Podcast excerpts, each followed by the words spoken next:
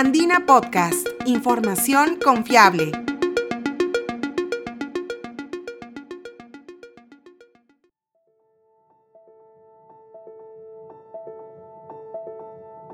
Bienvenidos, soy Ítalo Vergara, periodista de la Agencia de Noticias Andina.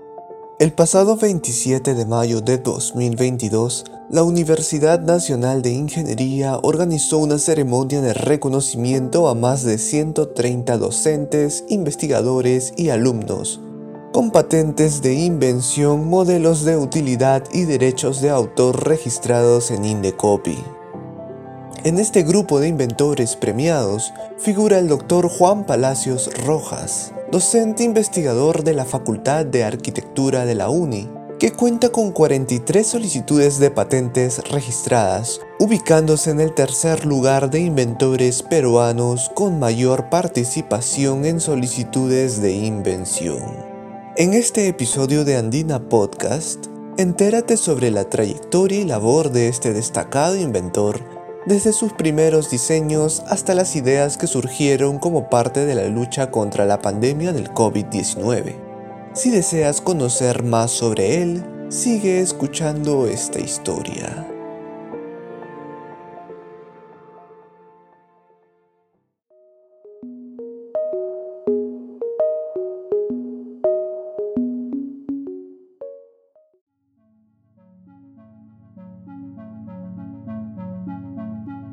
El doctor Juan Luis Palacios Rojas es un arquitecto e investigador de 62 años egresado de la Universidad Nacional de Ingeniería.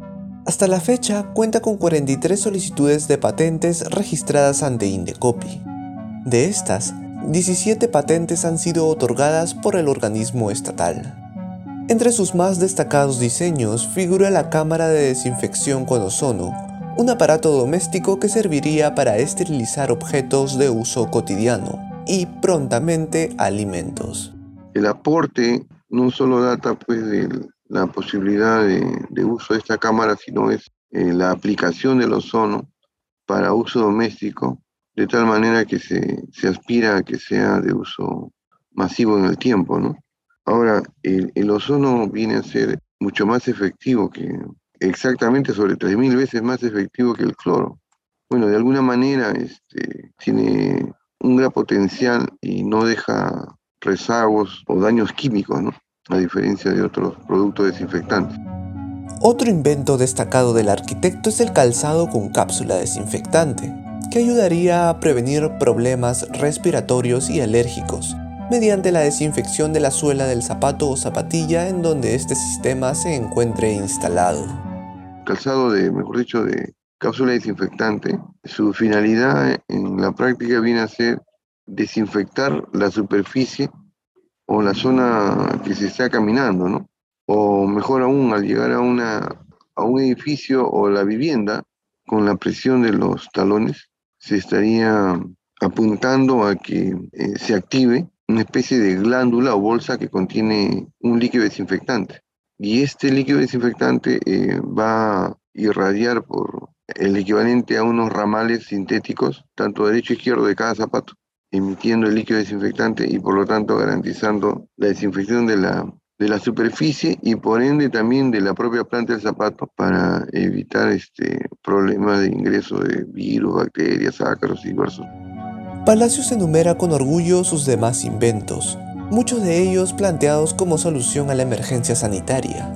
Figuran por ejemplo un protector de rostro y cabello, una pulsera preventiva de contagios, un kit para prevenir el contagio del COVID-19 para personas con discapacidad visual y auditiva, presentado en el concurso de la Bienal Iberoamericana de Diseño BIT 2020, un paradero modular que podría reemplazar a los paraderos tradicionales de concreto, asientos para graderías con tecnología plegable, una cocina rural que, mediante sus paredes, permite almacenar energía térmica, muebles de todo tipo, un cortador de botellas plásticas, de las cuales se puede obtener cintas para usarlas como cuerdas para tejer, entre tantos otros.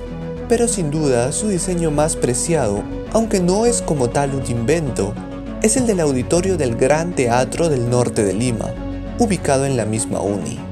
Esta estructura fue ideada en el año 1984 en la tesis de pregrado preparada por Palacios. Desde el año 1984 eh, me encuentro enseñando en la Facultad de Arquitectura. Soy profesor principal. Recuerdo pues que al terminar la carrera en el año 84 eh, me preguntaba qué podía hacer, ¿no? Como todo el mundo, procurar hacer eh, una tesis que, que permita, bueno, en el tiempo ser construido en el sector B, donde está a la fecha el Gran Teatro del Norte de Lima, donde he recibido el reconocimiento el 27 de mayo, desarrollé mi tesis. Con toda sinceridad, le puse mucho empeño y procuré eh, que hagan suya las autoridades esta, esta tesis, porque era la primera oportunidad en la cual, a pesar de la existencia de tantos años, no había un conjunto de equipamiento cultural para la universidad. De tal manera que ahí se construyó el auditorio, que en el tiempo, en plena ejecución de la obra, se decidió tornarla o, replantearla como teatro, añadiéndole una tramoya y, servicios complementarios en la parte posterior. De tal manera que de lo que fue una tesis se logró trabajar la parte profesional ya a nivel de consultoría y, y la ejecución de la obra. ¿no? Si bien en ese momento no llevaba el mismo nombre, la idea era concreta construir un conjunto de equipamiento cultural para la universidad con el apoyo de las autoridades. Como diseñador principal, el arquitecto revela que la construcción de esta obra, iniciada en 1992, cuenta con todas las bondades que exige un teatro de gran envergadura. Paradójicamente, fue allí en donde se le entregó el reconocimiento, el pasado 27 de mayo yo he tenido una doble satisfacción de recibir un reconocimiento en cuanto a las patentes que en primera instancia las ha hecho de conocimiento Indecopi y la universidad, bueno, ha hecho eco, pero me refiero a que tengo la doble satisfacción que este reconocimiento ha sido realizado en las instalaciones del Gran Teatro del Norte de Lima, el cual soy el diseñador principal, ¿no?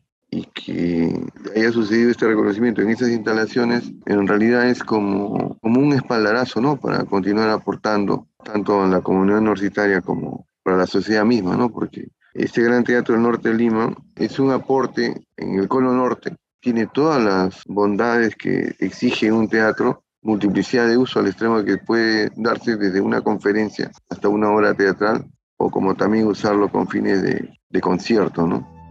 Con su labor, Palacios busca incentivar a otros investigadores jóvenes y estudiantes a registrar más patentes y generar nuevos conocimientos.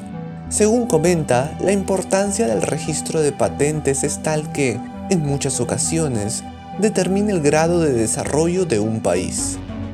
Las patentes vienen a ser en la práctica uno de los indicadores de desarrollo de un país sean estas patentes realizadas con productos manuales o de fabricación digital o producidos en laboratorio, cual fuese su, su origen, posibilidad o alcance o disciplina en la cual esté involucrado, cuanto más patentes tenga un país, significa de que tiene un gran potencial de desarrollo, que está en proceso de desarrollo, en cualquier nivel, ¿no? De la medicina o la tecnología. A mí me cuesta un poco reconocer, eh, sale a la luz la cantidad de, patentes a nivel nacional, pero el número de patentes es un número simbólico que no, no viene a competir, digamos, con otros países, si es que, no con el afán de compararse, sino con otros países que han desarrollado su nivel cultural, su nivel tecnológico. Las patentes no son privilegios de, grandes genios o, gente privilegiada. Las patentes en realidad vienen a ser una solución a un tema técnico, sea este sencillo, mediano o complejo. Entonces está abierto para que pueda ser resuelto por niños, adolescentes, adultos, adultos mayores. E, es sinónimo de creatividad. Entonces el límite lo pone uno. Asimismo, el inventor destaca la importancia del financiamiento para las universidades e institutos con gran potencial de desarrollo de nuevas tecnologías.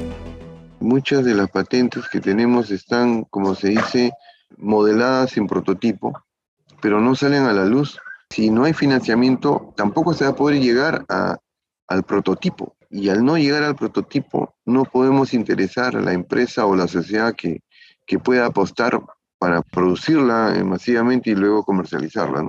Entonces el financiamiento no solamente tiene que ser para la investigación propiamente o la publicación de esta o la conceptualización, no es suficiente. Esa es una parte, porque la, la concreción, la efectividad de una patente es cuando llega a ser usado masivamente o de manera específica o de manera especializada a un público objetivo, ¿no? Pero para llegar a, ese fin, a que sea utilizado de aplicación, tiene que haber pasado por una validación, ese prototipo. Y esa validación tiene un costo. Y esa validación va a permitir a que la entidad pública o privada, es decir, una empresa, pueda hacer la suya y producirla y pueda apostar en la comercialización. Entonces, hay una serie de pasos, no solamente en la patente. Finalmente, Palacios recomienda a los jóvenes estudiantes a no desistir de sus objetivos, pues como le sucedió a él, las desmotivaciones pueden convertirse al final en impulsos para seguir trabajando por el desarrollo de una sociedad con carencias aún por resolver.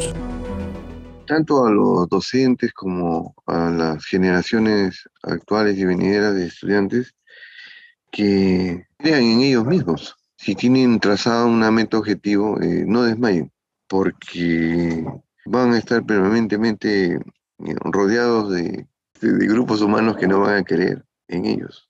Entiendo que es suficiente que ellos crean en sí mismos.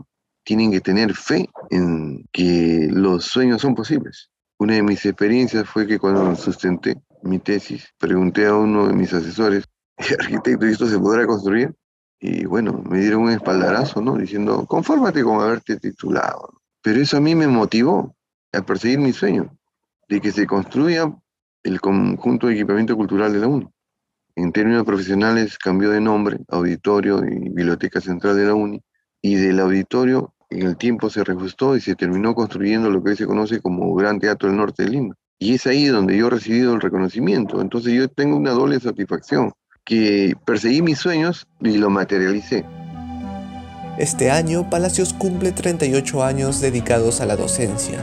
Afirma que lejos de haber terminado con su labor investigativa, continuará aportando con nuevos inventos y tecnologías para las generaciones futuras a las cuales él mismo enseña. Si deseas conocer otras historias similares, como la de Carol Flores, investigadora peruana que estudia la utilidad de residuos agrícolas en los laboratorios del University College London en Reino Unido, visita nuestra página web www.podcast.andina.p. Síguenos también en Spotify y SoundCloud.